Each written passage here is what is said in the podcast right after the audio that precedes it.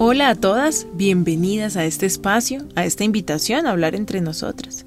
Bienvenidas a las recién casadas, a las que ya llevan muchos años, a las que no tienen hijos y a las que los tienen también. Bienvenidas a las que están en crisis y sienten que ya no vale la pena seguir el matrimonio y a las que tienen una bonita relación pero siempre pueden mejorar. Esto es, hablemos de ser esposas.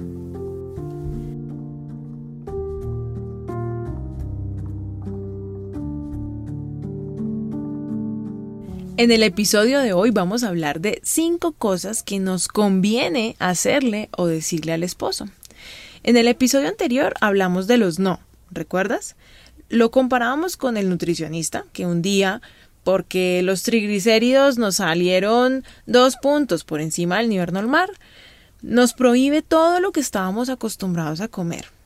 Asimismo, en la convivencia nos hemos acostumbrado a muchos hábitos que nos hacen daño que nos alteran los niveles de amor, de amor propio, de paz, de convivencia.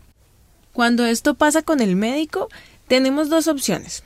Tomamos el cambio con jartera, nos parece lo peor de lo peor, como que odiamos no poder seguir haciendo las cosas igual y al final pues sabemos que no vamos a dejar lo que nos enferma, ¿no? Igual así después se nos complique la salud. O podemos asumirlo, afrontarlo, decir, ok, puedo hacerlo mejor, voy a investigar en Internet y voy a aprender nuevos hábitos. O sea, me puedo dar la oportunidad de vivir una vida más sana y, y luchar por tener una salud mejor. Tal cual pasa con la relación en pareja. Entre el capítulo anterior de los no que identificaste que te pasan y tienes resistencia y tal vez te parecieron mucho trabajo, y este capítulo, tu actitud es indispensable. Te invito al cambio, te invito a poner en práctica los no y los sí y comenzar a vivir una vida en pareja como nunca. Date la oportunidad. ¿Mm? Entonces, top 5 de las cosas que sí debemos hacer y decirle al esposo.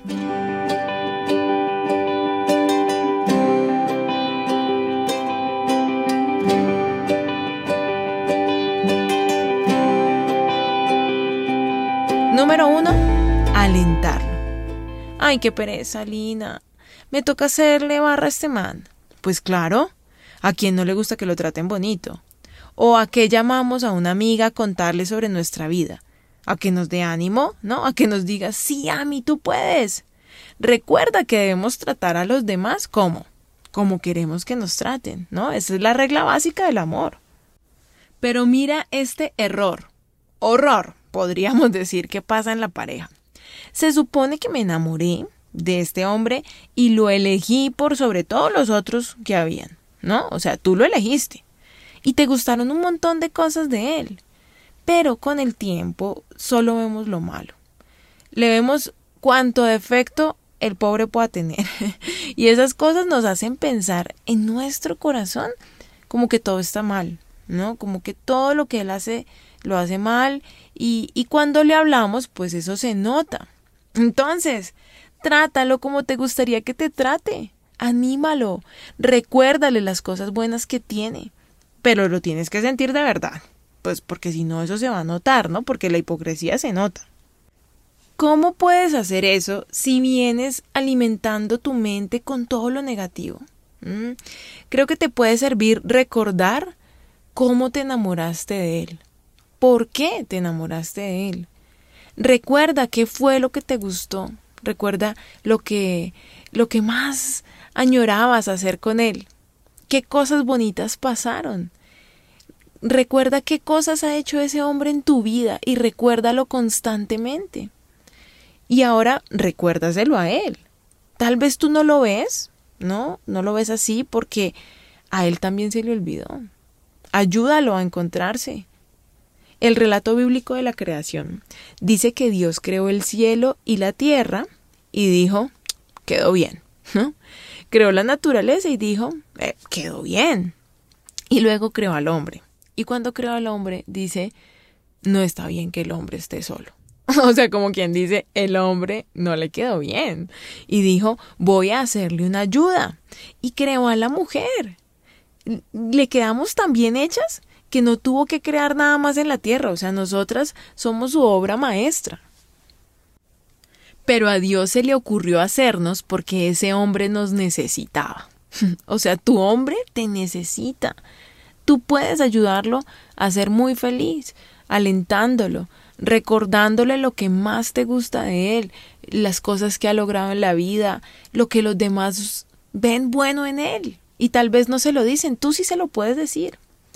Si él ve que estás continuamente decepcionada de él, pues va a pensar, ¿para qué cambiar? Pues si todo lo hago mal, para eso me quedo como estoy. Pero si ve que tú lo valoras, se va a sentir retado a mejorar. Así que, número uno, anímalo, aliéntalo. Número dos del top 5 de los sí. Poner límites. El amor es bueno, es bonito, pero amar no significa dejar que hagan conmigo lo que quieran. ¿Qué pasa con un niño pequeño al que no se le ponen límites? Se cae, daña las cosas, es un niño insoportable, no tiene ritmo de sueño, ¿verdad? ¿Qué pasa con un empleado que no tiene límite de hora de llegada? O sea, si a mí me emplean y no me dicen a qué horas tengo que llegar o puedo llegar a la hora que sea, pues sinceramente yo cada día llego más tarde y un día simplemente no llego. ¿Qué pasa con un jefe al que no le ponemos límites de hora de trabajo? O sea, me llama a las 11 de la noche a pedirme el informe y pues se lo tengo que hacer. ¿Qué pasa con las calles? Las calles cuando las construyen, si no les pintan los límites de señales de tránsito. ¿Mm? ¿Viste? Todo en este mundo tiene límites. Y yo me acuerdo cuando la mamá nos decía, colmaste el límite de mi paciencia. Uy, no, uno sabía que eso era gravísimo. Pero los límites nos protegen, protegen a los que nos rodean y me protegen a mí. Tristemente, por amar a nuestro esposo y dejarlo ser feliz, o por el miedo de que se aburra de nosotras y nos deje, no ponemos límites. O para poder hacer lo que nos da la gana también y que él no me ponga límites a mí, entonces, ah, yo no pongo límites sanos y, no pongo límites en la relación y, ah, vivamos así. Pero ¿cuáles y cómo ponerlos? ¿Mm? Los límites de cada pareja son diferentes. O sea, no hay un estándar, ¿no? No hay un manual porque pues las parejas son diferentes, hay unos que son deportistas, hay otros que son super hippies, hay unos que son como esa gente de, oficina, ¿no? algunos son madrugadores, a otros les gusta trasnochar, otros son rumberos, no sé, como dicen, de todo hay en la viña del Señor. Pero los límites deben ser consensuados, o sea, yo tengo que hablarlos, ¿no? Eso tiene que ser un acuerdo. Y tenemos que hablarlos en todas las áreas. Por ejemplo, yo veo parejas que el hombre se la pasa jugando play durante horas y a la mujer le molesta. Entonces comienza a hacer el aseo como durito, ¿no? Entonces comienza a azotar los cajones para que el esposo se dé cuenta que ella está molesta porque en lugar de jugar debería estar haciendo cosas con ella, no sé, el oficio o jugando con los hijos o conversando o lo que sea. Mujer, el tipo nunca va a parar de jugar por iniciativa propia. O sea, él no es tu mejor amiga. Otra mujer entiende ese lenguaje, pero los hombres no. Y si se llega a dar cuenta, no va a entender que está perdiendo el tiempo y va a decir, ay, claro, es que ella me necesita y me extraña. No, él entiende que tú eres una aburrida y una molestona, ¿no? Y de pronto te pregunta, oye amor, ¿qué te pasa? Y tú, ¡buah! ¿no? Explotas, o en llanto, o en regaños tipo mamá, alegatos, cantaleta, jarrita, ¿no? ¿Sabes? Cuando uno se pone la mano en la cintura y con la otra la mueve en el aire como bailando flamenco, ¿no? O, matando pispirispis. La pregunta es, si te molesta esta actitud en tu esposo, ¿por qué no lo hablan? O sea, póngale horario, ¿no? Una hora juega y pues juega tú también con él y la otra, no sé, hacen lo que tú quieres. Y si hay otras cosas más importantes que hacer, qué pena, cariño. Pero pues habrán días que no puedes jugar. Y esto deberías poderlo decir con amor, sin carga dramática. El problema es que cuando decimos, decimos feo. Y por eso el hombre se pone terco y entonces lo que empieza es a jugar más. Y, y entonces ahí empieza, ¿no? Ya el rifirrafe, empieza como, ¡ay! La, la guerra entre los dos. Y, y, es muy fácil al necesitar poner estos límites caer en la mamá cantaletuda. ¿Por qué? Porque es el referente más cercano que tenemos. Pero nada que ver, eso no se hace. Imagina que tu matrimonio es una sociedad, es como un negocio, es un pacto, es un acuerdo que hacen dos partes. Hablar las cosas en el momento correcto es importante. Hay cosas que debo ceder, pero hay cosas que no puedo permitir. Construyan una relación, sean amigos con códigos, protéjanse el uno al otro y di claramente lo que sí y lo que no. Así que número dos, pon límites con amor, con respeto.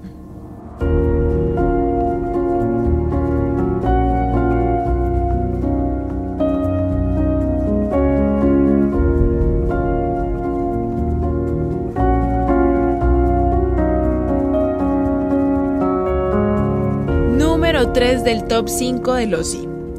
Háblale en su lenguaje de amor. ¿Sabías que existen cinco lenguajes de amor? Y que aunque todos los seres humanos los hablamos, pues todos, cada uno de nosotros tiene un lenguaje que habla más fuerte o más claramente. Esto no me lo inventé yo. Esto lo escribió Gary Chapman en un libro en 1992, que se llama así, ¿no? Los cinco lenguajes del amor. O sea, es un libro que ya tiene 30 años. Y yo lo vine a leer hace cinco años apenas y de verdad te tengo que contar, o sea, el descubrimiento. Mi matrimonio no fue el mismo después de, de este libro, o sea, fue como una revelación. Te voy a contar, ¿no? Un poco de, la historia de mi vida. Cuando mi esposo y yo nos estábamos empezando a enamorar, yo era una niña y no tenía dinero. Vivía de mis papás y sí trabajaba para mis cosas, pero pues ganaba muy poquito. Yo vendía dulces, en algún momento monté una heladería porque mi mamá alquilaba unos locales en el centro en Cali y mi papá era vendedor de una marca, ¿no? de una fábrica de helados. Y por eso pues mm, monté una heladería. Pero esto me daba para pagarle a mi mamá el arriendo, aunque me cobraba muy poquito, y pues a mi papá la factura de los helados. Prácticamente trabajaba para ellos. No mentiras. pero mis ganancias eran muy pocas y, y además no tenía ni idea de finanzas o de presupuesto y pues me gastaba todo. El caso es que me endeudé sacando unos zapatos para mi esposo, pues que en esa época apenas éramos casi novios, y a él le encantaron, pero fue mi primera deuda grande. Claro que si le preguntamos a él, él dice que fue una inversión, ¿no? Pero bueno, él tiene su versión de la historia y yo aquí estoy contando la mía. Mi manera de demostrarle mi amor siempre era dándole regalos. Y a él sí le gustaban, pero a veces, por ejemplo, una vez le conseguí una camiseta, era diseño exclusivo, no sé qué, de un ratón, eh, como con un queso, porque a mi esposo le encanta el queso. Eh, y entonces un día en Brasil, un compañero de trabajo le dijo, ay, divina tu camiseta, y él dijo, tómala, y se la regaló. Y cuando llegó a la casa y, yo no vi la camiseta, le dije, oye, y la camiseta especial que todos amamos en esta casa, y él no, la regalé. Entonces yo sentía que él no apreciaba realmente lo que yo le estaba dando. Sentía que no valoraba mis regalos y sentía pues que él no tenía los detalles o los regalos que debería tener conmigo. Adicional a esto, mi esposo hacía cosas extrañas, a mi entender. ¿No? O sea, si salíamos, él me quería cargar el bolso. Y yo pues me sentía molesta porque yo decía, pues me demoré un montón combinando el zapato con el bolso y ahora tú lo quieres cargar, a ti no te queda bien. Y en el fondo yo sentía que él me creía tan débil que yo no era capaz ni de cargar mi cartera y eso me, me incomodaba. Él hacía cosas como limpiarme los zapatos, ¿no? O organizaba la casa antes de que yo llegara y, y yo decía, bueno, sí, chévere, pues te quedó bien. Y él sentía como que yo no agradecía, como que yo no valoraba esos esfuerzos.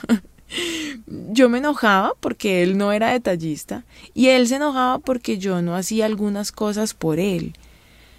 O sea, como que él esperaba que yo de vez en cuando le arreglara la ropa o, le limpiara también los zapatos.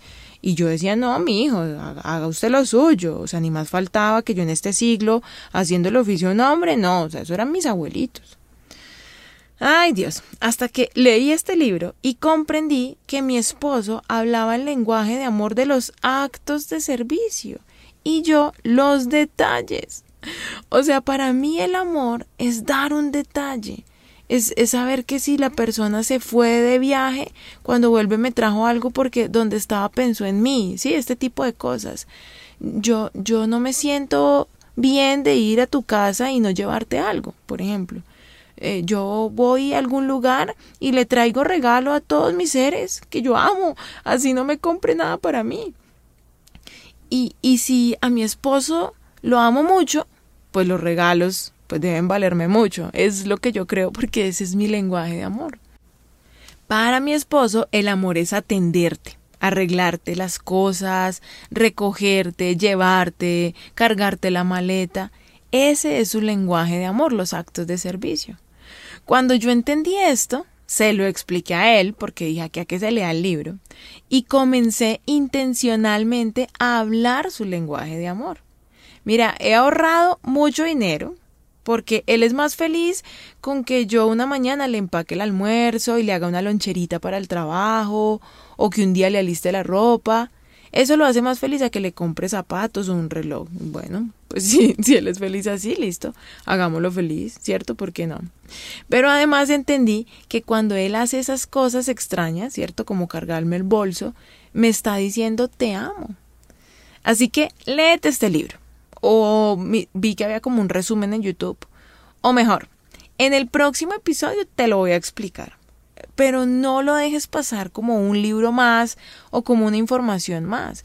Es una herramienta de amor impresionante que si la pones en práctica te va a dar resultados. Porque una vez descubres tu lenguaje y su lenguaje con menos esfuerzo puedes demostrar más amor. Además de que estos cinco lenguajes aplican para todas las personas. Entonces lo puedes aplicar en todas tus relaciones, viste, con tus hijos, con tu mamá. Así que, número tres, háblale en su lenguaje de amor.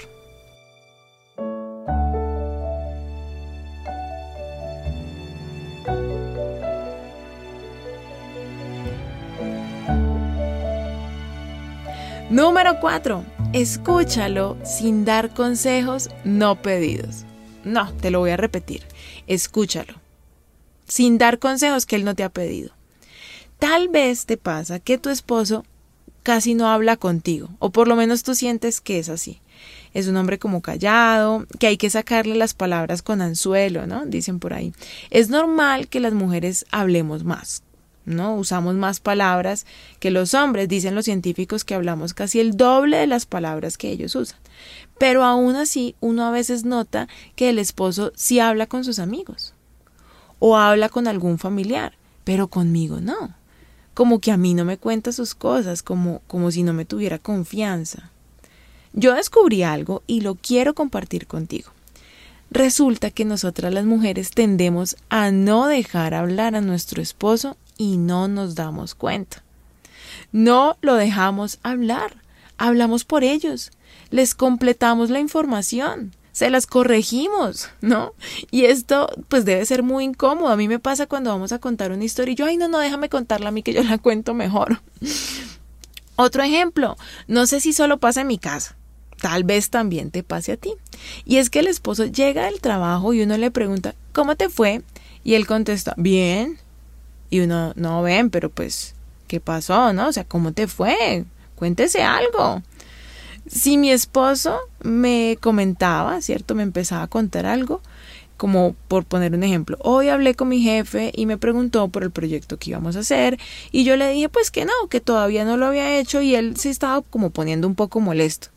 Inmediatamente uno como mujer comienza, ¿cómo así? ¿Y tú por qué le dijiste eso? Era mejor que le hubieras dicho que tus compañeros no te han colaborado, que a ti todo te toca solo. Le hubieras dicho, le hubieras explicado, le hubieras, le hubieras. Primero, el hubiera no existe. Entonces decirle a una persona que hubiera hecho, pues no es un buen consejo porque es que ya no hay cómo echar el tiempo para atrás. No, eso solamente causa frustración te hace sentir un imbécil que no dijo lo que tenía que decir en el momento correcto. Eso es lo que siente nuestro esposo cuando él está contando su historia, porque además nosotros le preguntamos y nosotras lo interrumpimos diciéndole lo que hubiera hecho. Le empezamos a dar consejos, empezamos a interrumpirlo y decirle, yo hubiera hecho tal cosa. O te lo dije, ¿no? El famoso te lo advertí.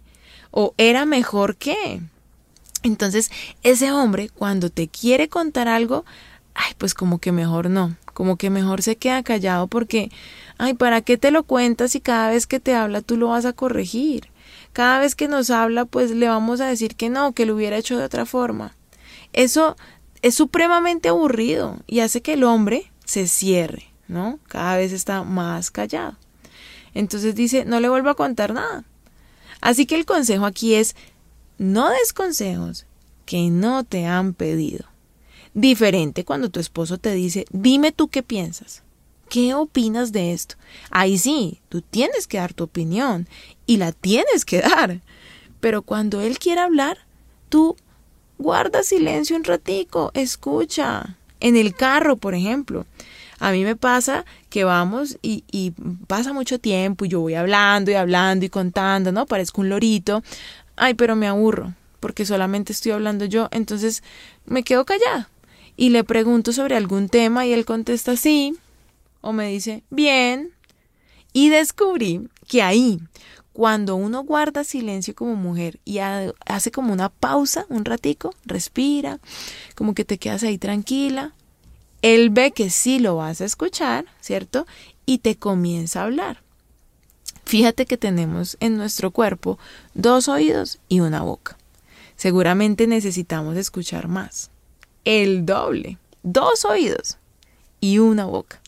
Así que intentemos con nuestro esposo, cuando de verdad lo queramos escuchar, hablar menos y escucharlo el doble. Démosle el tiempo, Y también pasa que lo que Él nos dice es molesto para nosotras. O sea, no estamos de acuerdo. Él piensa una cosa y yo otra. Cuando Él me dice lo que Él piensa, inmediatamente yo le digo lo que yo pienso, como si lo fuera a convencer, como si Él no fuera un ser humano, autónomo, que tiene sus propios pensamientos, como si fuera una competencia, como si yo siempre tuviera que tener la razón.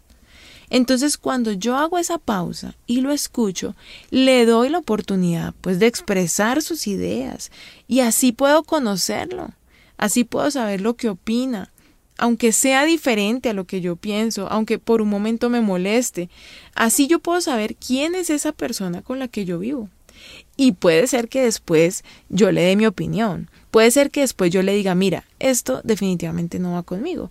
Pero también sucede, porque me ha sucedido, que tú escuchas otro punto de vista y te das cuenta que muchas veces el tipo tiene la razón. Y sus ideas pueden ser mejores que las tuyas. Y realmente él está viendo una parte, ¿cierto?, que tú no alcanzas a ver. Por eso es bueno tener varios consejeros para todo en la vida.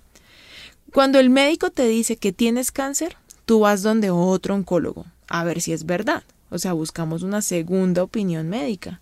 Asimismo en el matrimonio. Qué bonito. Ante cada decisión que no sea lo que tú dices, ¿no? Porque qué tal que tú estés equivocada. Mejor escuchar esa segunda opinión. Te aseguro que cuando aprendemos a escuchar, uff, no solo para que se haga lo que él dice o lo que yo digo, sino para enriquecer esas decisiones toma un poco, ¿cierto?, de lo tuyo y, toma un poco de, lo de él y, y crea algo mejor. Pero además tu esposo se va a sentir escuchado. Tu esposo va a sentir que es valioso, que su opinión vale, que su opinión es importante para ti. Y lo que va a suceder es que va a seguir contándote y va a abrir su corazón aún más, porque él ve que sus ideas, sus pensamientos, su corazón está bien cuidado en tus manos. Ay, Dios mío. Número cuatro, entonces, escúchalo sin interrumpir. Número cinco, casi llegamos. Aprovechalo. Date cuenta de esto. Cuando comenzó la cuarentena, creímos que era el fin, ¿no? O sea, no podíamos concebir la vida sin ir al trabajo, sin, sin llevar los niños a la ruta, sin las ocupaciones de todos los días. Ahora que todo vuelve a reactivarse, Entonces extrañamos trabajar en pijama, comer en casa, estar juntos. ¿Ves? Qué manía, oye, la del ser humano, de querer siempre lo que tuvo, ¿no? O lo que sueña, o sea, anhelando el pasado o añorando un futuro imaginario. Y no disfrutamos lo que tenemos. ¿Sabes cuántas mujeres conozco solteras? ¿Cuántas conoces tú?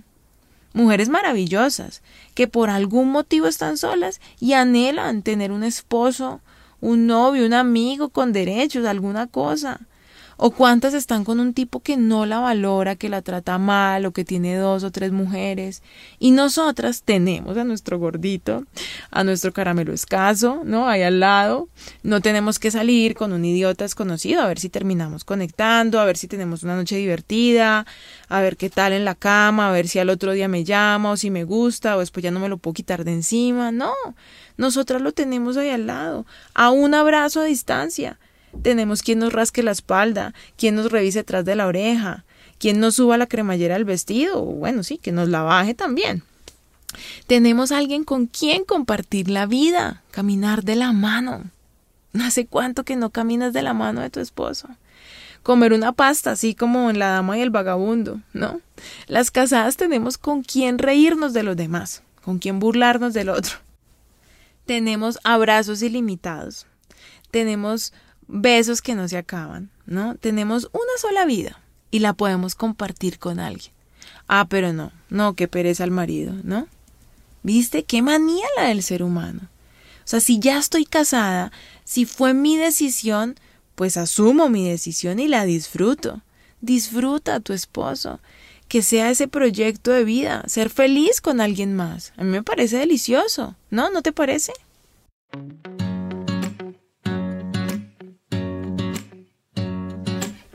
Te voy a dejar en cada capítulo una palabra para que guardes en tu corazón. La de este capítulo dice así. Si tu don es servir a otros, sírvelos bien. Si eres maestro, enseña bien. Si tu don consiste en animar a otros, anímalos. Si tu don es dar, hazlo con generosidad. Si Dios te ha dado la capacidad de liderar, toma la responsabilidad en serio. Y si tienes el don de mostrar bondad a otros, hazlo con gusto.